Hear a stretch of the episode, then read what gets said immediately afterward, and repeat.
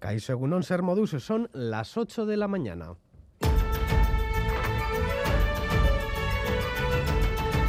Crónica de Euskadi con Lier Puente.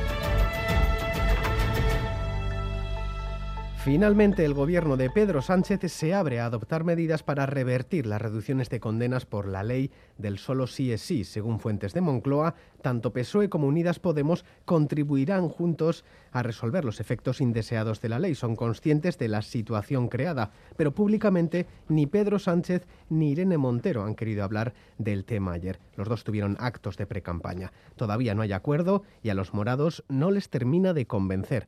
Creen que se debe a las críticas de los sectores más reaccionarios. Isa Serra presiones por parte de mm, sectores conservadores que quieren echar para atrás el consentimiento. Y creo que es importante decirlo, nuestro socio de gobierno también está sufriendo esas presiones por parte de sectores conservadoras.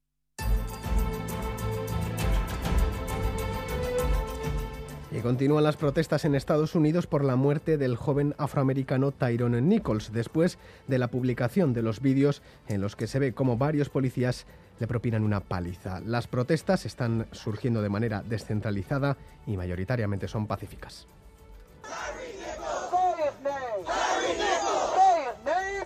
La policía de Memphis ha disuelto la unidad Scorpion a la que pertenecían los agentes implicados en la muerte de Nichols. Protestas también en Perú. Se han producido enfrentamientos entre las autoridades y los manifestantes después de que el Congreso peruano votase en contra de adelantar las elecciones presidenciales a 2023. Un manifestante ha fallecido en las protestas. Soy sangre inca. Mi apellido Yupanqui.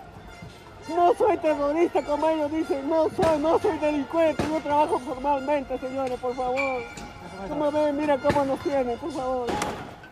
Además, el Instituto Vasco de la Memoria, la Convivencia y los Derechos Humanos ha iniciado el proceso para recogida de ADN de familiares de presos extremeños fallecidos en la prisión de Orduña entre 1937 y 1941. El objetivo es poder identificar los restos humanos hallados en el cementerio de esta localidad vizcaína en las primeras exhumaciones realizadas. El acto se ha celebrado en Badajoz, ya que eran de allí la mayoría de fallecidos. Sabía que estaba en Orduña, pero claro, yo era tan pequeño. Nieta de Manuel de Lamos Jiménez. Lo apresaron y lo llevaron para Orduña y ya nunca más volvió. Mira cómo estoy, emocionadísima. ¿Que podamos traerlo algún día? Pues sería el mayor reto del mundo. Lo quiere traer para su tierra, para Extremadura.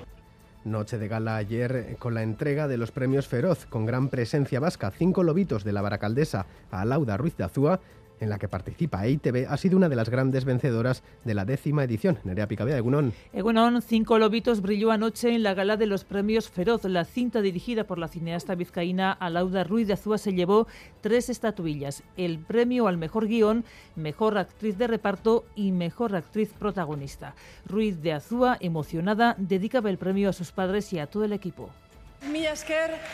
Em, muchas gracias a todos los que escribís sobre cine, a todos los que nos habéis apoyado con la película, que nos habéis dado la oportunidad para que pudiéramos llegar a los espectadores. Muchísimas gracias, siempre agradecidísimos desde el equipo de los Lobitos.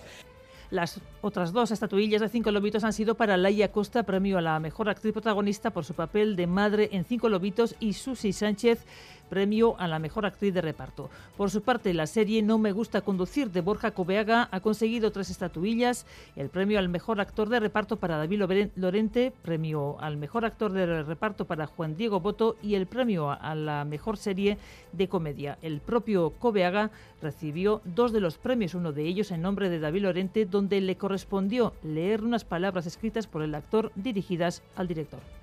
Este premio no lo dedico, este premio lo reparto a cachos iguales, lo reparto entre todo el grandísimo equipo que tan maravillosamente trabajó para contar la preciosa historia que ha creado el que ahora mismo está leyendo estas palabras.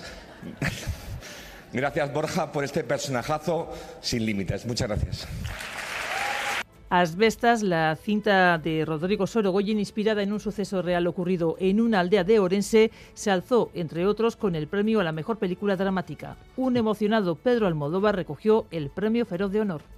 Hacia las 2 de la madrugada se ha registrado un incendio en una vivienda en Bilbao situada en el paseo de Campo Volantín. Han tenido que desalojar la vivienda afectada en la que en esos momentos había solo una persona que ha sido trasladada al hospital de Cruces. En el incidente han actuado los bomberos, Erchainza y Policía Municipal. En pocas horas la situación ha vuelto a la normalidad. Y hoy también nos encontramos en aviso amarillo por nieve hasta las 9 de la mañana. La cota puede bajar hasta los 400 metros. Previsión de Euskalmet con Jayone Munarri, Unón. Caixo Egunon, a pesar de que todavía durante la mañana en algunos eh, sitios eh, se producirán algunas precipitaciones débiles, con una cota de nieve en torno a 500 o 600 metros, en general eh, para el mediodía las precipitaciones irán remitiendo y en muchas zonas la nubosidad también irá a menos para la tarde, con apertura de claros. Así que la tarde se presenta en general con algo más de luz, pero eso sí, el ambiente se mantendrá muy frío, con unas temperaturas más similares a las de ayer, valores que como mucho llegarán a los 7-8 grados en la costa y en el resto se acercarán a los 5 grados o se quedarán por debajo de ese valor. Además, el viento todavía seguirá soplando del norte con algo de intensidad, especialmente en la cuenca del Ebro, y este viento seguirá acentuando aún más el frío. Por tanto, hoy remiten en general las precipitaciones, pero el frío nos va a seguir acompañando. En estos momentos tenemos un grado en Iruña, dos en Gasteiz, tres en Donostia y Bayona y cinco en Bilbao. En las carreteras tenemos que lamentar el fallecimiento de cuatro personas esta noche al colisionar dos vehículos cuando circulaban por la carretera N234 a la altura de la localidad zaragozana de Torralba de Ribota, en Calatayud. Los fallecidos son el conductor y único ocupante de uno de los vehículos y los tres ocupantes del otro vehículo, un matrimonio y su hijo menor de edad, originarios de Guecho. Repasamos también la información deportiva junto a Gorka Saavedra, Gunón. Egunon, domingo cargado de deporte con tres de nuestros equipos, eh, o los tres equipos de primera división con partidos eh, ligueros. A las nueve el plato fuerte, Real Madrid y Real Sociedad. A las seis y media Celta Athletic a las 4 y cuarto un Atlético de Madrid, mientras que a las 2 jugará en segunda el Alavés después de caer el Eibar empatas a cero en Ipurúa contra el Leganés. En pelota, campeonato de parejas, Altuna Tolosa 22, Ezcurdia Martija 16, además del el Ordi Zabaleta 22, Peyo Echeverría Rezusta 18 para hoy, Urruti Alviso ante Jacaranguren y en golf. Anoche Ram no pudo lograr su tercer campeonato consecutivo, el de Barrica finalmente terminó en séptimo lugar en el Farmers Insurance. Reciban un saludo de los compañeros y compañeras de redacción que hacen posible este informativo, también de Asier Aparicio, Joseba Urruela y Jesús Jesús Malo desde la parte técnica. Son las 8 y 7 minutos. Comenzamos.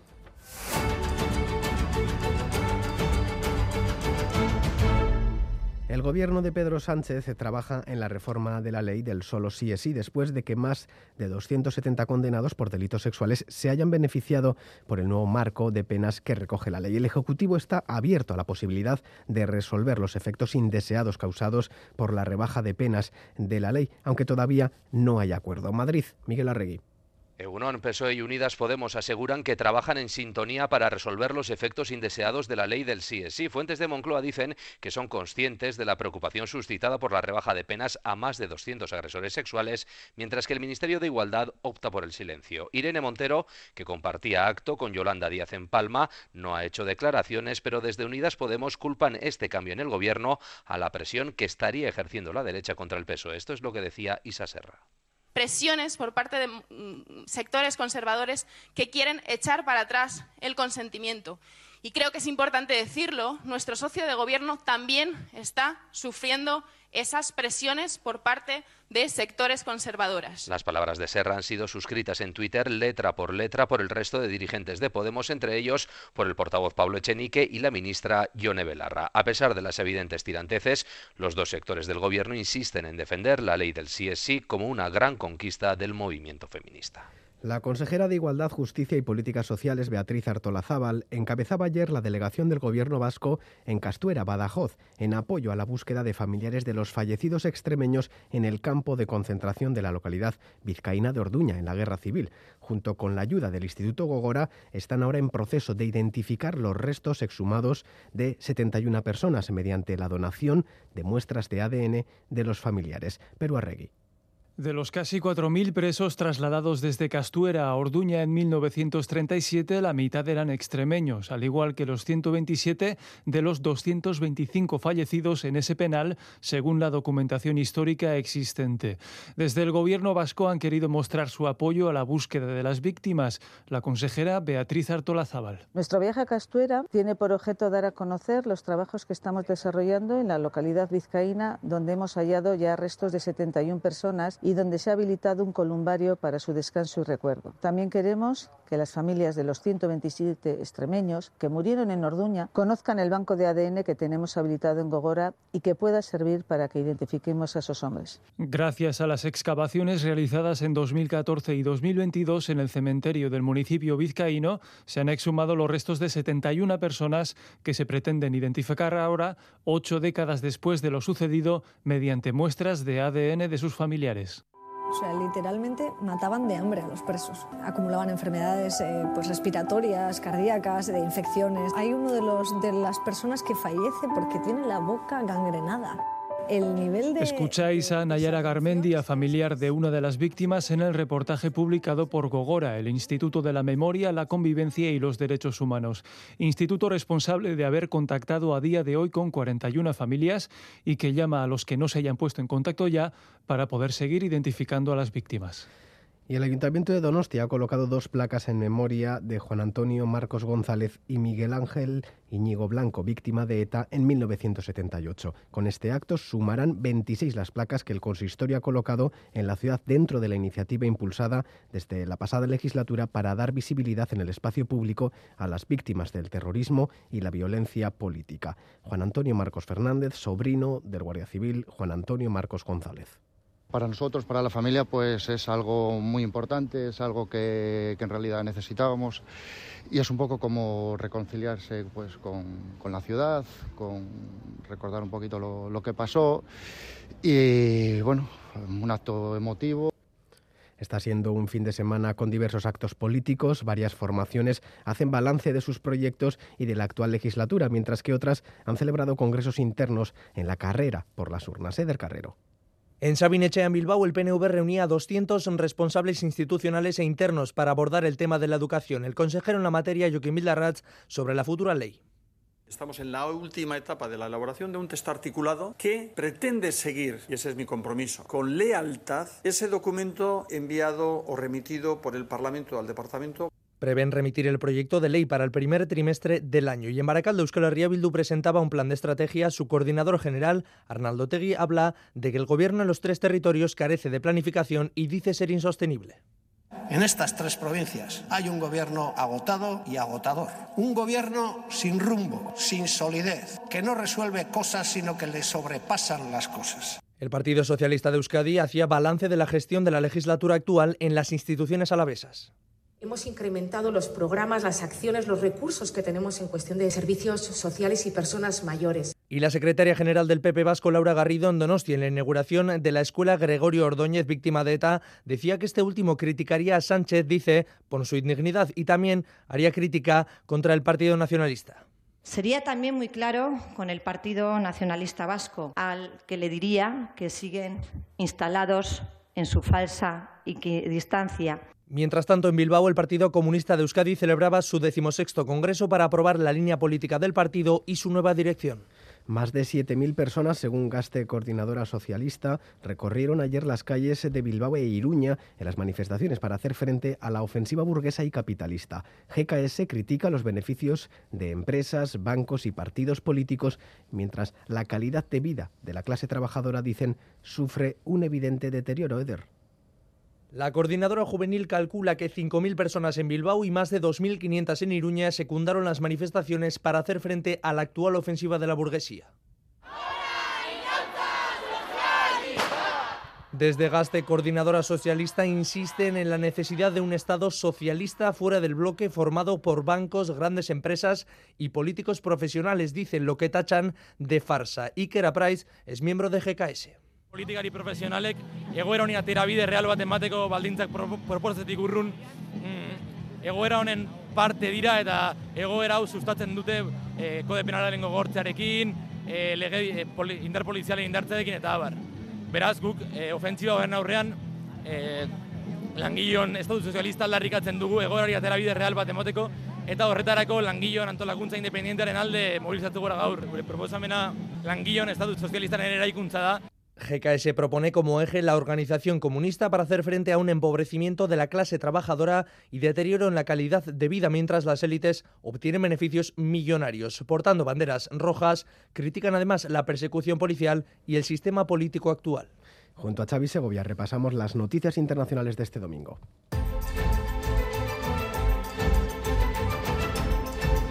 Siguen las protestas por la muerte de Tyron Nichols a manos de cinco agentes de policía de Memphis. Tras hacerse públicas las imágenes, miles de ciudadanos han salido a la calle para pedir justicia por la muerte del joven de 29 años. Tyron moría tras la paliza que le propinaron los agentes al ser detenido por una infracción de tráfico. Los manifestantes cortaron la autopista de la ciudad al grito de sin justicia no hay paz. Concentraciones también frente a la Casa Blanca para pedir el final al terror policial y reclamar el encarcelamiento de los agentes implicados, todos ellos afroamericanos y que se enfrentan a varios cargos penales, incluido el asesinato en segundo grado. Ayer Joe Biden Hablaba por teléfono con los padres del chico y anunciaba que llevará el caso ante el Congreso. Continúa la tensión en Israel con nuevos ataques tras la incursión hebrea en Jenin el pasado jueves. En apenas 24 horas han sido cuatro los ataques o intentos por parte de palestinos en respuesta a la incursión de Israel en Jenin el pasado jueves y que provocaba nueve muertos. El último ocurría esta noche cuando un palestino resultaba muerto al intentar entrar en Cisjordania ocupada, aparentemente con intención de cometer un ataque. Antes, un joven de 21 años mataba a siete personas en, en una sinagoga y también un adolescente de 13 años abría fuego hiriendo a dos personas y otro palestino trataba de atacar un restaurante en un asentamiento. El primer ministro Benjamin Netanyahu ha autorizado ampliar los permisos de armas para civiles, pero pide no tomarse la justicia por su propia mano. En Perú siguen las protestas para reclamar la dimisión de la presidenta Dina Baluarte. Lima, la capital, fue ayer escenario de graves disturbios que dejaron al menos un manifestante muerto en enfrentamientos con la policía. Desde el pasado mes de diciembre que comenzaron estos disturbios, se eleva ya a 65 los muertos por los altercados en todo el país. La Defensoría del Pueblo pide poner fin a las protestas y a los ataques a propiedades públicas y privadas. Los manifestantes piden la renuncia de la presidenta Dina Baluarte, que tomó el cargo tras la destitución de Pedro Castillo. También solicitan el cierre del Congreso, la creación de una asamblea constituyente y la convocatoria de elecciones generales. El canciller alemán llega a Argentina para impulsar la alianza Unión Europea-Mercosur. Olaf Scholz, junto al presidente argentino Alberto Fernández, han mostrado su compromiso de concretar pronto un acuerdo de libre comercio entre la Unión Europea y Mercosur. El líder germano destacaba la especial importancia que tiene ratificar esta alianza, alcanzada ya en 2019 tras 20 años de conversación. El fin de las conversaciones debe ser un objetivo, algo en lo que coincidía con Alberto Fernández, que ve más cerca esta firma con la llegada de Lula da Silva a Brasil con la llegada de Lula eh, a Brasil, creo que estamos en mejores condiciones para impulsar el, el tema Mercosur-Unión Europea, porque sabemos que son mucho mayores las coincidencias. En Afganistán, los talibanes prohíben a las mujeres realizar la prueba de selectividad. El Ministerio de Educación ha dado orden a las universidades del país, públicas y privadas, que prohíban el acceso de las mujeres a las pruebas para acceder a la universidad. El Gobierno anuncia medidas legales amparadas en el Código Penal Islámico contra las instituciones que se nieguen a cumplir esta medida. La selectividad está prevista para el próximo mes de febrero. En diciembre ya se prohibía el acceso de las mujeres a la educación universitaria.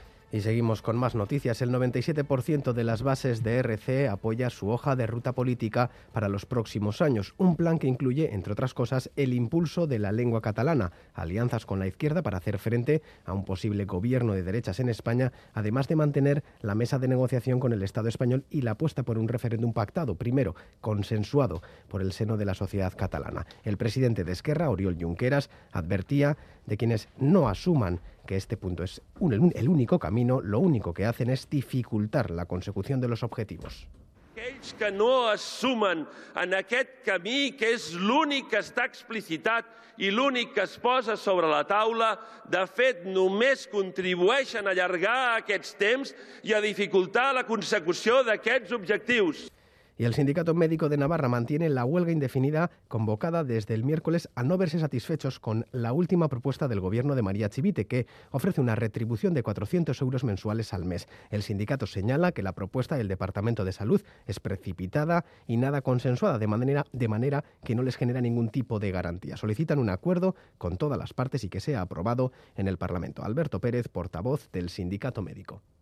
Eh, se han quedado muy cortas. El tema retributivo nos ofrecen 400 euros, eh, pero condicionados a, una serie de factores, es decir, que ni siquiera es una subida lineal.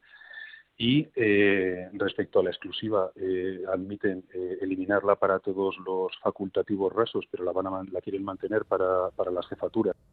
Tiempo ahora para repasar las noticias deportivas junto a Gorka Saavedra. Egunon de nuevo. Egunon de nuevo, sí. La primera parada nos lleva al fútbol de primera división, donde hoy juegan nuestros tres equipos. El plato fuerte, lo comentábamos antes, a las 9 de la noche, Real Madrid, Real Sociedad, encuentro que los Churi Urdin afrontan con una nueva baja. Sier Careaga, Egunon.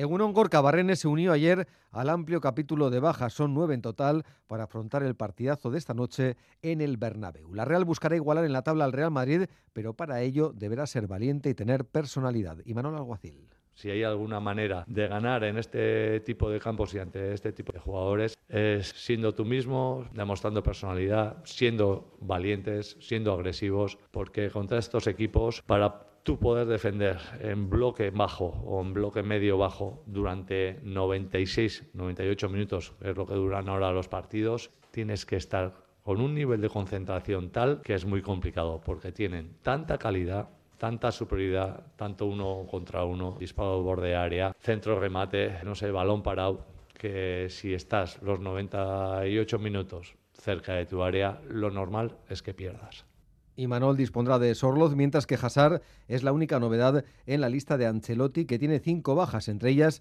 las de Alaba y Chuameni. El partido comienza a las nueve y, ojo, pita un árbitro casero, el andaluz Melero López. Esperemos no tener que acordarnos eh, del árbitro, es que Ricasco Asier, un pelín antes, a las seis y media, el Athletic visita Balaídos para medirse al Celta, nuevamente sin Íñigo Martínez y con Villalibre, pese a su posible salida al Alavés. Valverde espera resarcirse de la derrota ante el Real Madrid en Liga, siguiendo la ruta del partido de Copa en Valencia. Los equipos que están abajo aprietan porque tienen una necesidad increíble. Nosotros tenemos que hacer valer también nuestra necesidad. Entonces, eh, con respecto a los partidos que vienen, solo tenemos en la cabeza el que tenemos mañana, porque es el primero y el que, eh, y el que además tenemos la oportunidad de, poder resarcirnos de lo que nos ocurrió la semana pasada contra el, contra el Madrid. El, el partido de que hemos jugado contra el Valencia es de Copa, es otra competición, pero sí nos eh, si demostramos que hemos jugado fuera de casa, que nos hemos impuesto a un equipo en una situación difícil, pues bueno, vamos a ver ahora si podemos hacerlo en, Vigo, que va a haber mucha presión en ese campo por, pues bueno, por lo que valen los puntos. Y a las 4 y cuarto, Osasuna Atlético de Madrid en el Chadar se enfrenta a Rasata, el equipo que no ha derrotado nunca a Iruña, Rafa Aguilera, Egunón. Uno, no es cosa solo de esta etapa como entrenador del Club Atlético Osasuna, tampoco con la Real Arrasate consiguió ganar al conjunto colchonero, con Simeone siempre en su banquillo. En total, ocho partidos y ocho derrotas, una estadística singular y que no tiene parangón en la trayectoria del de Berrichú como técnico de primera división. Las bajas, una semana más, son Nacho Vidal y Rubén Peña. Arrasate citaba ayer a todos los disponibles porque quiere ver hoy cómo se encuentra la gente. Aymar, que terminó tocado el miércoles, es duda. El Chimi, que viene de marcar el domingo pasado y frente al Sevilla puede jugar. Osasuna logró que le retiraran la tarjeta que vio en Elche. No hay cláusula que penalice la línea de Manu Sánchez, jugador cedido por el Atlético de Madrid, tocará rotación con opciones para Rubén García. Un posible 11 de Osasuna, Aitor, Diego Moreno, Unai, David, Manu o Juan Cruz, Moncayola, Lucas Torrón, Rubén García, Moy Gómez, Chimi Ávila y Budimir. En el Atlético de Madrid no llega Llorente y Savic es duda. El partido a las 4 y cuarto en el Sadar. Es que Ricasco Rafa habla precisamente el técnico de Osasuna, habla Yago Barrasate sobre romper la mala racha uno de los mejores equipos, ¿no? Eh, además se nos da fatal hasta el momento. Es verdad que, este año, pues bueno, estamos rompiendo algún maleficio y esperemos que este también se rompa.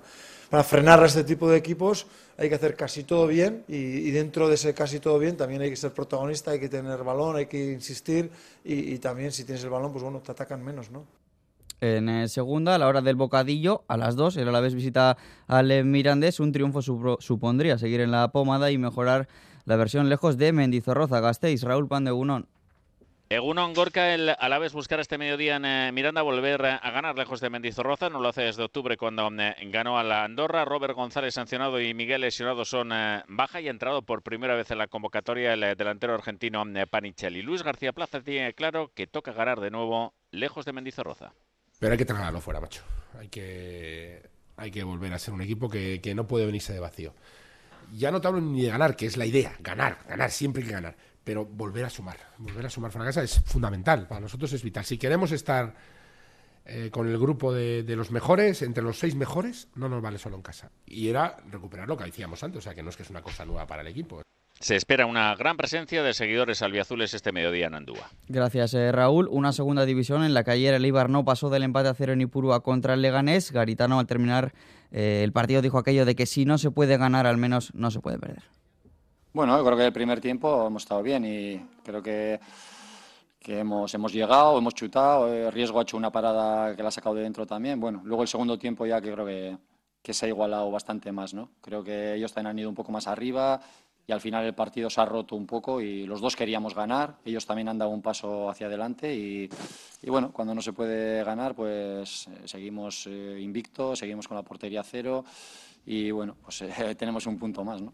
Después del Eibar jugó el conjunto de Las Palmas y ganó, por lo que el conjunto armero ahora es segundo. Y en la Liga F ayer las cosas no salieron bien. Villarreal 1, Alavés 0 y Real Madrid 2, Athletic 1, las gloriosas colistas y su técnico Íñigo Juaristi finalizó el encuentro realmente mosqueado con ciertas decisiones arbitrales. Quizás ha habido demasiadas decisiones externas que han, que han condicionado el, el, el partido. Pocas ocasiones por parte de los equipos, partido bastante cerrado y, bueno, y acierto en este caso y yo creo que también decisiones externas han hecho que de alguna manera el, el partido se nos haya escapado. Hoy turno para la Real contra el Sporting de Huelva, el que ganó hace poquitos días en la semifinal de la Supercopa. Natalia Arroyo. Terminamos ese miércoles en Supercopa con sensaciones positivas de detectar qué vías les habían hecho daño y en qué situaciones podíamos haber tenido dificultades. Eso espero que nos ayude a, a, a, presentar otra vez otro buen partido, a hacer un buen partido y esperamos eso, otra vez una buena versión de la Real y esperemos que en este caso pues tenga premio. Fútbol a un lado, en pelota ayer se disputaron dos encuentros. Por un lado, Altuna Tolosa eh, 22, Ezcurdia Martija 16 y por el otro, el Zabaleta 22, Peyo Echeverría Rezusta. Miquel Bilbao, uno. Egunon Gorka en el Vizcaya, Altuna y Tolosa se llevaron de nuevo un trabajado punto después de un duro partido de 76 minutos y 752 pelotazos. Fue un choque con demasiados fallos, 10 de cada pareja y en el que decidió el mayor acierto de los ayer azules. Altuna y Tolosa doblaron en tantos hechos, 6 colorados, 12 azules, 12 para Altuna y Tolosa. Con el punto de ayer, esta pareja, la que forman Altuna y Tolosa, se colocan en solitario en la segunda plaza. Joaquín Altuna. Sí, sí, quedan cuatro partidos y estar ahora segundo, tercero o cuarto no tiene mucha importancia. Lo importante es estar al final del campeonato y ese es el objetivo, ¿no? Pero bueno, tenemos siete puntitos. La verdad que a veces ni en 14 jornadas consigue siete puntos y estar en la décima jornada con siete puntos es algo muy grande y, y bueno, nos queda todavía camino por hacer, cuatro partidos y iremos a por todas.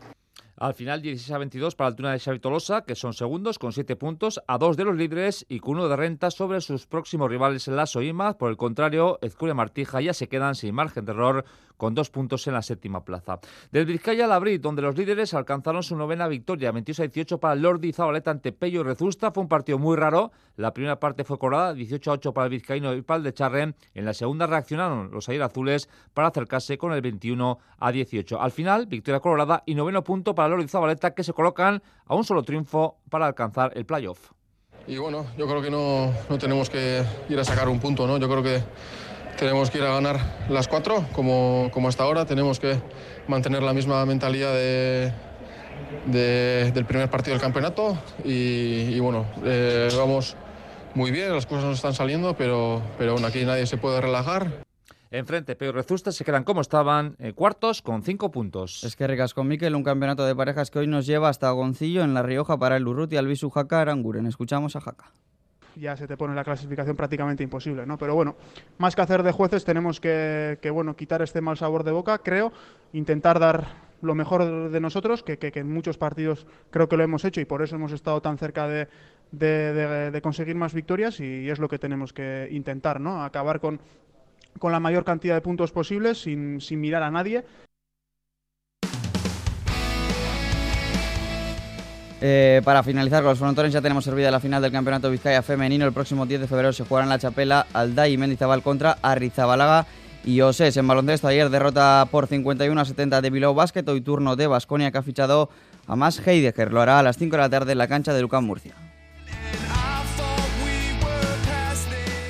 En golf no pudo lograr Ram el tercer eh, torneo consecutivo. Ayer inició el día a dos golpes del líder, pero se torció la jornada y finalmente el de Barrica firmó un séptimo puesto en el Farmers Insurance a cinco golpes del ganador.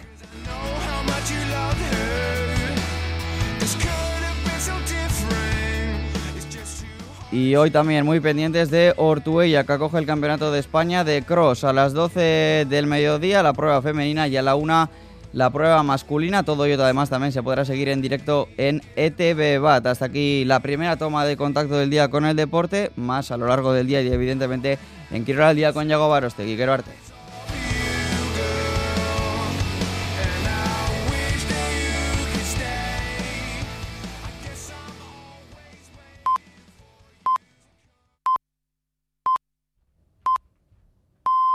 Son las ocho y media.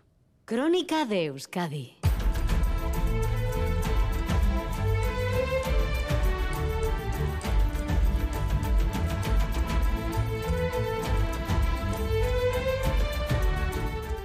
En estos momentos tenemos un grado en Iruña, dos en Gasteiz, tres en Donostia y Bayona, cinco en Bilbao. Hoy también nos encontramos en aviso amarillo por nieve hasta las 9 de la mañana. Conectamos con Euskalmet para conocer la previsión meteorológica para las próximas horas. Jayone Munarrice, Unón.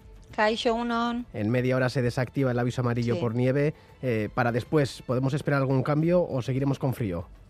Bueno, el frío no, el frío nos va a seguir eh, acompañando durante todo el día, va a ser lo más destacable para el día, ya que bueno, las precipitaciones, aunque todavía se están produciendo, eh, cada vez son más débiles y la tendencia es que vayan remitiendo para el eh, mediodía, así que en ese sentido mejora el tiempo, pero eso sí, el frío pues nos va a acompañar. Hoy las máximas se van a quedar en valores muy similares a los de ayer, en torno como mucho, en torno a los 7-8 grados en la costa y en el interior se, se acercarán a los 5 grados o se quedarán por debajo de los 5 grados. Además, el viento del norte va a seguir soplando con algo de intensidad, eh, sobre todo en zonas expuestas, y el cierzo también en la cuenca del Ebro todavía será algo molesto y este viento pues seguirá acentuando aún más el frío. Pero en general remite la lluvia para el mediodía y de hecho durante la tarde, bueno, a pesar del frío, el ambiente va a ser algo más, eh, tendremos algo más de luz, ¿no? Se abrirán eh, claros, aunque como digo, sobre todo seguirá destacando el frío.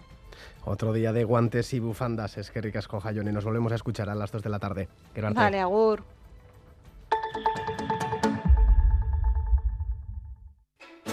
El concierto escenificado Sifatse, el amor castrato, dirigido por Anne Picaza, es la nueva producción propia del Teatro Arriaga. Nereidas, la formación fundada y conducida por Javier Ulises Illán, nos adentra a través de la voz de Filippo Minecchia en la vida de Sifatse, uno de los cantantes castrados más asombrosos del siglo XVII.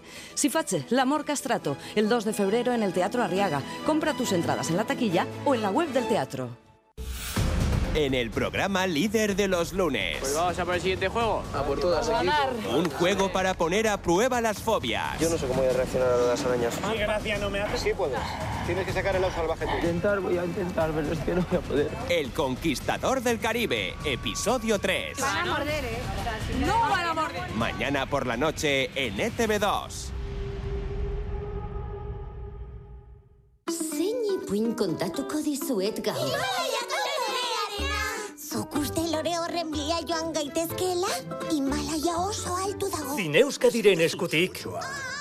Sartu zara una etortzen. Juku eta Himalaya kolorea. Urtarriaren hogeita iruan zinemetan. Zinema Euskaraz programa. Eusko Jaurlaritza. Guiard, Sorolla, Ucelay, Oteiza, Arrue, Domínguez, Menchugal. La Galería Lorenart presenta una extraordinaria exposición donde podrán adquirirse obras de los mejores artistas del siglo XX y actual. Hotel Ercilla, del 1 al 6 de febrero, Bilbao.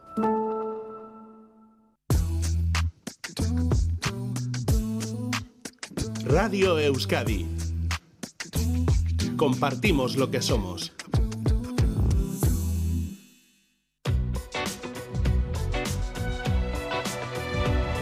Este domingo en Más que Palabras invitamos a Santiago Lorenzo, que nos habla de su último lanzamiento editorial, Tostonazo. El autor de Los Asquerosos vuelve con sus personajes supervivientes y perdedores. Pompeyo, 74 años, el jubilado detenido nostálgico de la URSS por sus delictivos envíos a la embajada ucraniana y al presidente del gobierno. Es el protagonista del Malpensando de José Antonio Pérez.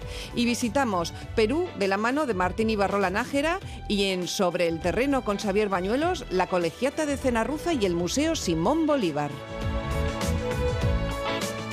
Este domingo, más que palabras, con Almudena Cacho, a las 9 de la mañana en Radio Euskadi.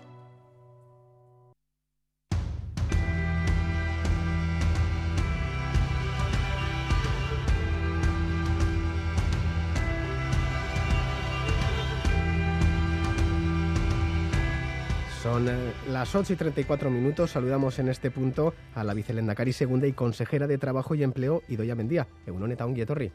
Egunon, eskerrik asko. A mediados de semana llegaba la noticia del fallecimiento de Rodolfo Ares, un, golpe, un golpe duro para el socialismo. ¿Cómo, ¿Cómo definiría su figura? Pues la verdad es que es muy difícil condensar a Rodolfo ni siquiera en una frase, ¿no? Porque Rodolfo era muchas cosas, era el secretario de organización, sí, pero bueno, era el que estaba en la sede permanentemente hasta última hora, siempre al teléfono para cualquier cosa.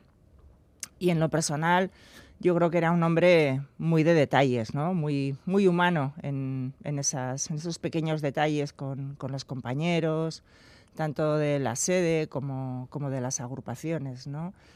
Si algo yo creo que hay que recordar de Rodolfo es bueno, su compromiso con, Euskadi, con Bilbao primero, con Euskadi, en su modernización, su cohesión social y fundamentalmente su contribución al fin de ETA. ¿no? Yo creo que jugó un papel importante antes de ser consejero de Interior y después de ya como consejero de Interior para conseguir alcanzar la paz en Euskadi. Y yo creo que esa es la gran contribución de, Rodolfo a la historia de Euskadi. Un abrazo fuerte a la familia de Ares y a toda la familia socialista desde aquí. Nos seguimos guiando por la actualidad. Estas últimas horas hemos conocido que finalmente el gobierno de Sánchez se abre a modificar y revertir las reducciones de condena producidas por la ley del solo sí es sí. ¿Es necesario cambiar la ley o es un problema de interpretación judicial? ¿Dónde está el error? Bueno, yo creo que el gobierno dio un paso muy importante porque siempre yo me he dedicado al, al, mundo del derecho antes de entrar en política y siempre había mucho debate en torno a, a los delitos tipificados ¿no? para condenar eh, las violaciones, los abusos sexuales, etcétera. Y, como conclusión y colofón a todo ese debate de tantos años y con el objetivo de defender mejor a las mujeres víctimas de abusos sexuales, se hizo esta ley integral, ¿no? Evidentemente eh, ha producido un deseo, un, efecto indeseado, ¿no? Que es las rebajas de, las penas y lo que está haciendo el gobierno ahora es, eh, visto que los tribunales no han atendido tampoco la modificación que se hizo del preámbulo de, la ley, que trataba de hacer una interpretación para que, bueno, la interpretación de la norma fuera en, el sentido que, era la voluntad de la ley, bueno, pues lo que se hace es desde la humildad pues tratar de buscar una formulación en la ley que impida que ocurran estas, estas rebajas de penas, ¿no? porque desde luego no era el objetivo de la ley. El objetivo de la ley era sobre todo llegar a poder castigar todos los supuestos que se producen sin que recaiga la carga de la prueba en la mujer, ¿no? El tema de la voluntad era, era la clave, ¿no? Lo que siempre se nos ha cuestionado en los tribunales, lo que siempre ha supuesto un camino muy tortuoso para las víctimas, porque tenían que repetirlo infinidad de veces y, sufrir un camino horroroso para repetir muchas veces en tu cabeza lo que has sufrido y con esa ley se evita, ¿no? Eh, por lo tanto, bueno, yo creo que la ley es positiva, la ley es buena, tenemos que corregir el efecto indeseado que se ha producido. Entonces el foco lo tenemos que poner en los jueces. No, los, jue los, jueces interpretan las normas. Los jueces interpretan las normas. Lo que, lo que están ahora en el gobierno, entiendo yo, por las declaraciones que he leído, es buscando eh, con estudiosos eh, penalistas ver cómo se puede mejorar la norma en ese aspecto. Otra de las noticias de la semana ha sido el Centro de Migrantes, que ha comenzado la licitación para la obra en Gasteiz. Ha generado roces en la coalición del Ejecutivo Vasco. Parece que a inicios de semana eh, se calmaban las aguas. Bueno, yo debo decir que la única vez que se ha tratado en el Consejo de Gobierno fue el martes pasado, a iniciativa mía. Eh, y bueno, Belendacari y yo compartimos lo que comparte el Consejo de Gobierno en su conjunto, que es el programa de gobierno pactado entre el Partido Nacionalista Vasco y el Partido Socialista de Euskadi, donde entre muchas cosas que decimos sobre la política de inmigración que debemos hacer en Euskadi, sobre todo la política de acogida a los refugiados, es precisamente reconocer que todavía la competencia no es nuestra, la competencia es del Gobierno de España. Por lo tanto, como nosotros somos el territorio de acogida y tenemos los servicios de educación, de sanidad, de empleo, pues tenemos que colaborar con el Gobierno de España y coordinarnos con él para que esa acogida sea buena para esas personas, ¿no? que sea efectiva. Yo voy a poner un par de ejemplos para que se entienda que en el gobierno vasco no, no paramos de, trabajar en esa, en esa cuestión. En mi departamento hemos aprobado recientemente una ley muy importante, que es la ley del Sistema Vasco de Garantía de Ingresos. Hasta ahora, la ley vigente eh, no contemplaba a los refugiados.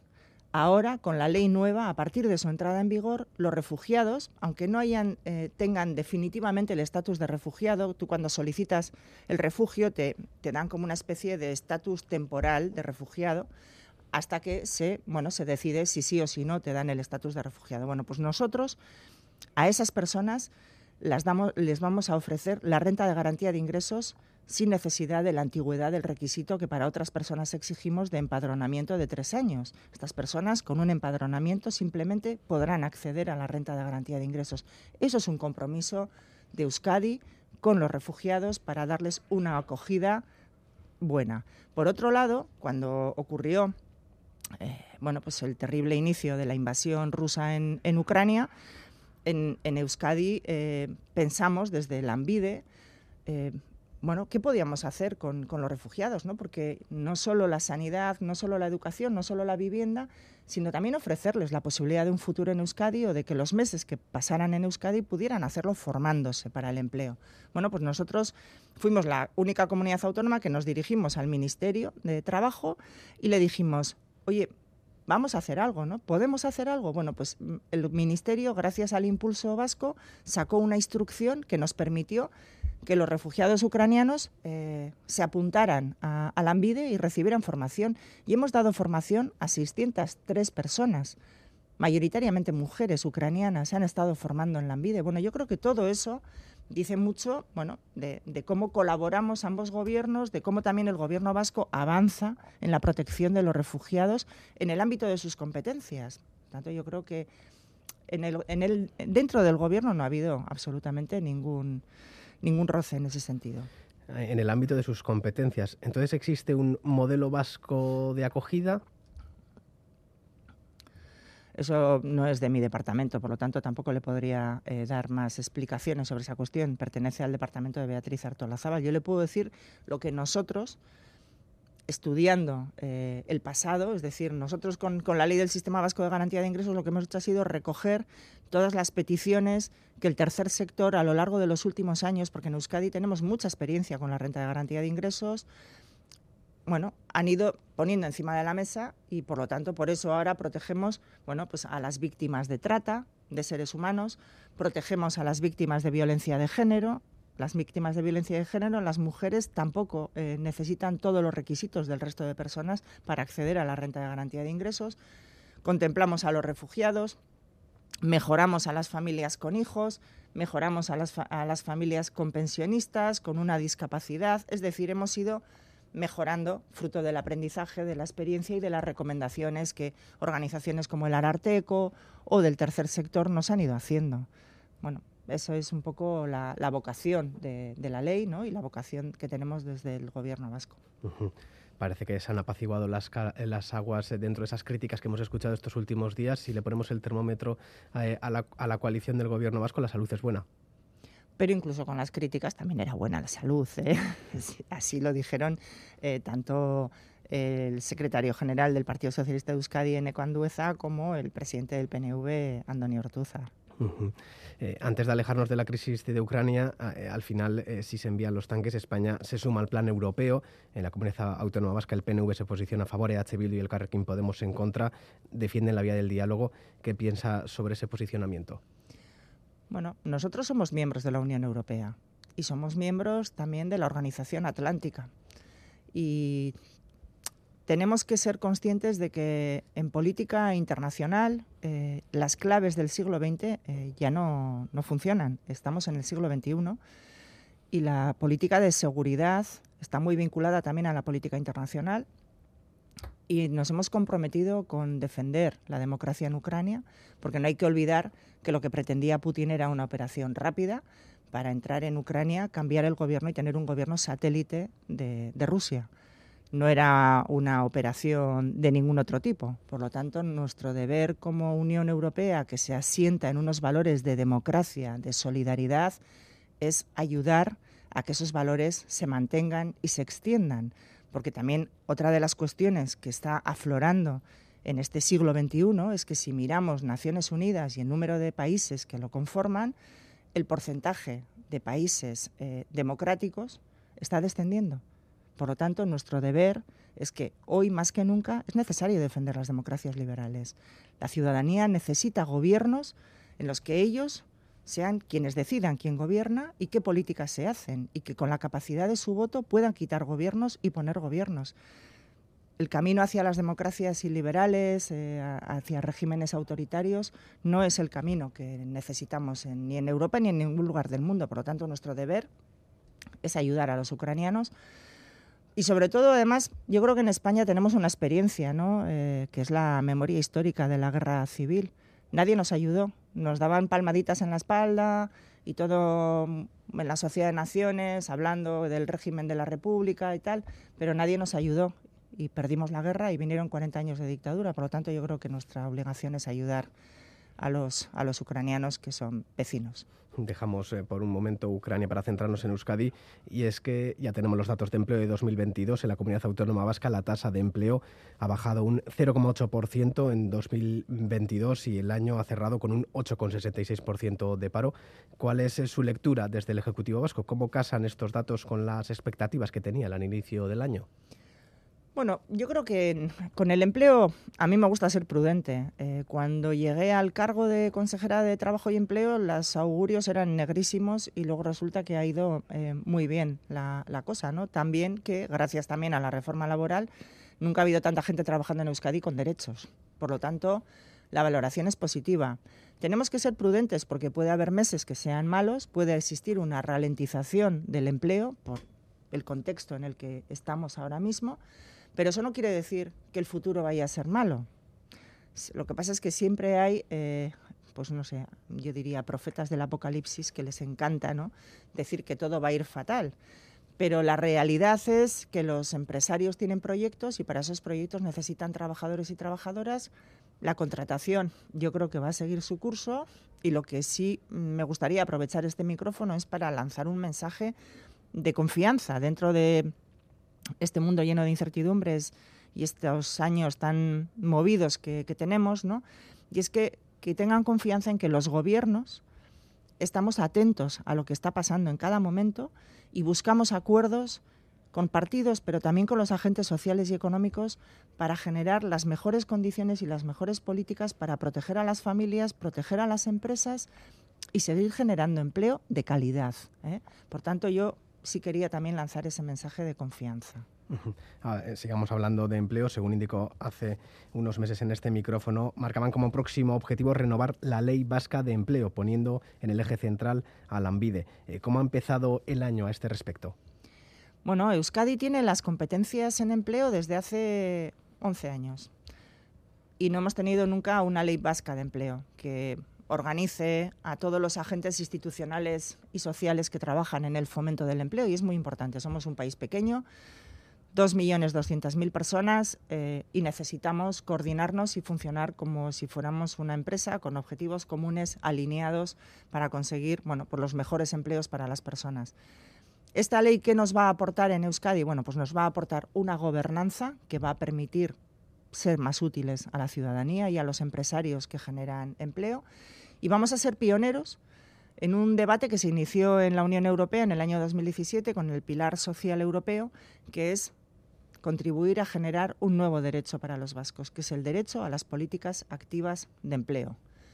¿Eso qué quiere decir? Pues que los vascos y las vascas van a poder exigir al ANVIDE una formación, un itinerario personalizado para su recualificación o para su cualificación y, por lo tanto, para que estén mejor de cara a, buscar un empleo o a cambiar un empleo. Ese es el, mayor objetivo y claro, mm, eh, eh, todo eso recae sobre el ANVIDE. Por eso también, desde el inicio de esta legislatura, estamos transformando el ANVIDE no solo en su digitalización, sino también en su organización interna para poder atender perfectamente esta exigencia que nos van a hacer los ciudadanos vascos, pero que creo que es necesaria para que Euskadi pueda estar bien situada para ofrecer a los trabajadores y trabajadoras la mejor formación permanente para el empleo, para que estén, bueno, para prevenir su desempleo, para que estén activos, bien formados, para que tengan más opciones para buscar otros empleos mejores. Por lo tanto, mm, es muy importante todo el paquete que estamos llevando a cabo en esta legislatura porque va a permitir en los próximos años desplegarse y estar a la altura de las exigencias de los tiempos.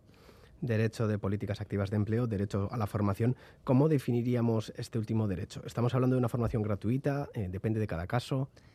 Evidentemente, desde el servicio público será gratuita, claro, sí, sí, sí. Eh, yo creo que es muy importante que lo garanticemos desde lo público para que no dependa de la cartera de los padres de cada uno o de la cartera propia de cada uno tu formación y tu futuro laboral. Si tú te quieres eh, pagar privadamente, evidentemente eso es libre cada uno de hacerse su itinerario de formación, pero que desde lo público podamos ofertar a toda la ciudadanía vasca en edad de trabajar una formación personalizada, un itinerario, me parece fundamental. Porque los empresarios dicen, ¿no? Tenemos un, un reto demográfico muy importante, por un lado por el envejecimiento y el relevo generacional que hay que dar. Es decir, va a haber muchos puestos de trabajo que se van a ver necesitados, necesitados de cubrirse, pero con las transiciones energética y digital se van a generar nuevos puestos de trabajo, trabajos que hoy no existen todavía o que están en transición de crearse y para eso necesitamos formar a los trabajadores. Y tenemos aquí muchas personas, especialmente jóvenes, mujeres y mayores de 45 años, que han perdido el empleo y a los que hay que dedicar una especial atención para hacerles ese itinerario personalizado, que son recuperables para el empleo. Y debemos intentarlo. Y lo tenemos que hacer desde el Servicio Público de Empleo, desde la ANVIDE. Precisamente este fin de semana, UNEID iniciaba este sábado cuatro jornadas de puertas abiertas para explicar su oferta académica actual, los nuevos grados para el curso 2023-2024. Por su parte, la UPV-HU organizó ayer en Guipúzcoa la Feria de Orientación Universitaria para presentar la oferta de grado y ayuda, ayudar al alumnado preuniversitario. ¿La oferta universitaria se ajusta a las necesidades de formación del mercado laboral? Las universidades están haciendo un gran esfuerzo por adaptarse, sí, sí. La Universidad del País Vasco lo está haciendo, están transformando las, los estudios de grado, pero también los estudios de posgrado, y están evolucionando a nuevos productos de cursos más cortos, de recualificación, hacen colaboraciones con, empresas también, porque las empresas a veces necesitan formar a sus trabajadores y contactan con las universidades para que les hagan una formación ad hoc. En fin, está evolucionando mucho y todos nos estamos eh, de alguna manera alineando tanto la formación profesional reglada como la formación universitaria y postuniversitaria y la formación permanente para el empleo. Es fundamental. La competitividad del país y la productividad de nuestras empresas depende de ello. Cuanto más productivos seamos, cuanto más competitivos, mejores salarios tendrán los trabajadores y mejores serán sus futuras pensiones. Por lo tanto, esto es en interés de todos. Hablaba de los pensionistas. El año, el año ha comenzado también con el quinto aniversario del movimiento de pensionistas en Euskadi. Se subrayaban avances, pero sobre todo retos aún por superar, como la pensión mínima de 1.080 euros, que ahora desde la plataforma sabe a poco con la inflación eh, de por medio.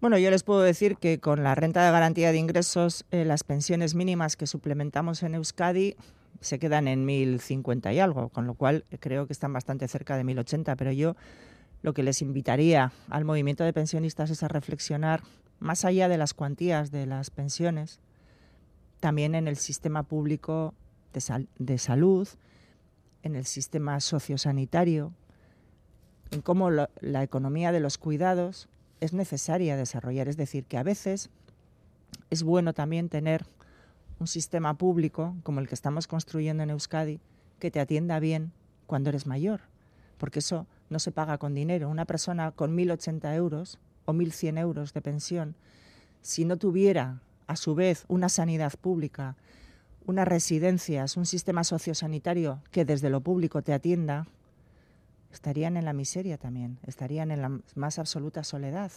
Por lo tanto, estamos creando un sistema en el que aunque no tengas mucho dinero, vas a tener unos servicios como si tuvieras mucho dinero, porque van a ser unos servicios y son unos servicios de calidad. Repartidos en diferentes servicios. Exacto. Em, en el sector del metal, hablemos del metal de Vizcaya. Después de 21 reuniones entre la, entre la patronal y los sindicatos y 11 jornadas de huelga a lo largo del 2022 comienza un nuevo ciclo de encuentros con la mediación del Ejecutivo Vasco, propuesta por usted misma. Este lunes fue la segunda reunión y las partes juzgaron como insuficientes eh, las propuestas eh, del Gobierno vasco. ¿Es posible saber qué se debatió a este respecto? ¿Cuál es su propuesta? Bueno, pues me van a permitir los oyentes que sea discreta en estas cuestiones porque como gobierno nosotros somos neutrales, lo que tratamos es de ayudar, ¿no? O sea, la mediación al final se trata de ayudar a que las partes encuentren ese punto intermedio en el que no es de nadie y es de todos y por lo tanto se alcanza el, acuerdo. Yo creo que están abocados a alcanzar un acuerdo, no, no, queda otro, ¿no? Como se alcanzó en el metal en Guipúzcoa y en el metal en, en Álava. Así que yo confío en que en los próximos días, eh, bueno, pues con las próximas reuniones, los sindicatos y la patronal sean capaces de firmar ese acuerdo tan necesario, ¿no? Para que las empresas, bueno, puedan trabajar eh, y sacar adelante toda la producción de un sector tan importante como es el sector del metal en mm. Euskadi. Mm. Después de la reunión eh, de esta semana, ¿ven luz al final del túnel? Bueno, eh, las negociaciones siempre son, tienen una parte de, de, tirantez al inicio, eh, las partes, bueno, eh, vienen de un periodo largo también de, negociaciones fallidas, entonces, bueno, requieren también de un tiempo para reubicarse en este nuevo plano de negociación con la mediación del Gobierno, que yo, como digo, espero que con nuestra ayuda puedan alcanzar ese, ese acuerdo. Vamos eh, terminando respecto a la polémica surgida en la Academia de Arcaute, que deberá readmitir a varios aspirantes a policía local que no acreditaban el nivel B2 en euskera, obedeciendo a la sentencia impuesta por un juzgado de Gasteiz. El consejero de Cultura eh, y Política Lingüística, Vingen Zupiría, criticó el pasado jueves que el sistema judicial español está fallando a la hora de atender la diversidad lingüística y la normalización. Eh, ¿Cree que el sistema judicial falla en este apartado? Bueno, yo entiendo que el sistema judicial se basa en el análisis de las normas vigentes, la ley de, la ley de normalización del uso del euskera y los diferentes planes lingüísticos que en cada una de las administraciones locales o de gobierno o de diputación eh, desarrollamos ¿no? cada, cada cuatro o cinco años. Por lo tanto, entiendo que ha sido la aplicación. Aquí lo importante en Euskadi siempre es eh, que en la atención al público, de cara al público, siempre haya personas capaces de comunicarse en euskera y de atender en euskera y en castellano a las personas según se dirijan en un, idioma u otro, ¿no? Y eso tiene que estar garantizado. Por lo tanto, no todas las personas en todos los puestos tienen que tener ese determinado nivel de, euskera, pero sí es verdad que en todos los servicios, de cara al público, tiene que haber una persona que domine el euskera. ¿Preocupa en el gobierno vasco esta cascada de decisiones judiciales?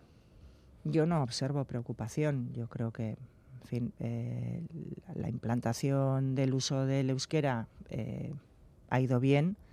Eh, en la administración el conocimiento del euskera y el uso del euskera se ha incrementado muchísimo en todos los segmentos y bueno, pues lo que se trata es de seguir caminando. Y doña Mendía, vicelendacari segunda y consejera de Trabajo y Empleo, gracias por acercarse esta mañana de domingo hasta los estudios de Radio Euskadi aquí en Bilbao. Es que ricasco suei, bai, agur.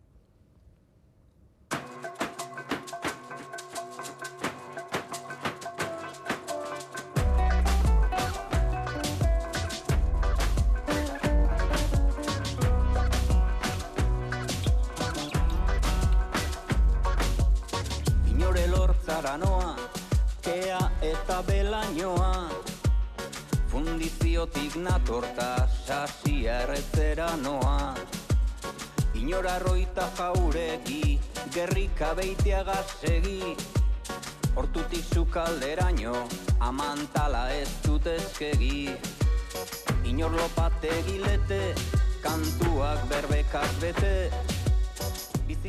El Bertolari Igor Elorza estrena su nuevo proyecto ánimo popular, tras una estancia creativa en el centro Dinamo, acompañado de Rafa Rueda y la proyección audiovisual de la cooperativa Culturas, se suben esta tarde a partir de las 7 al escenario de Zoreasuk Anzokia de Azpeitia.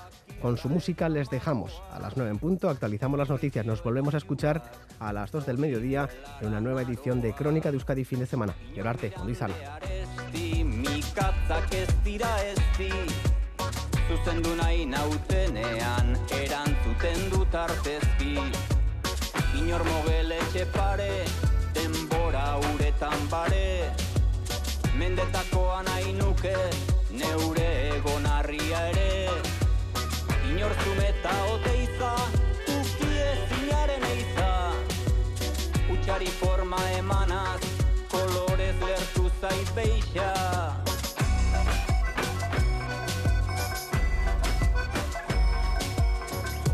Inorpia barraz Franklin, biziduna ez da pampin Beinta berriz kantatzen dit, gura ez dudana jakin. Inor estramer jupankin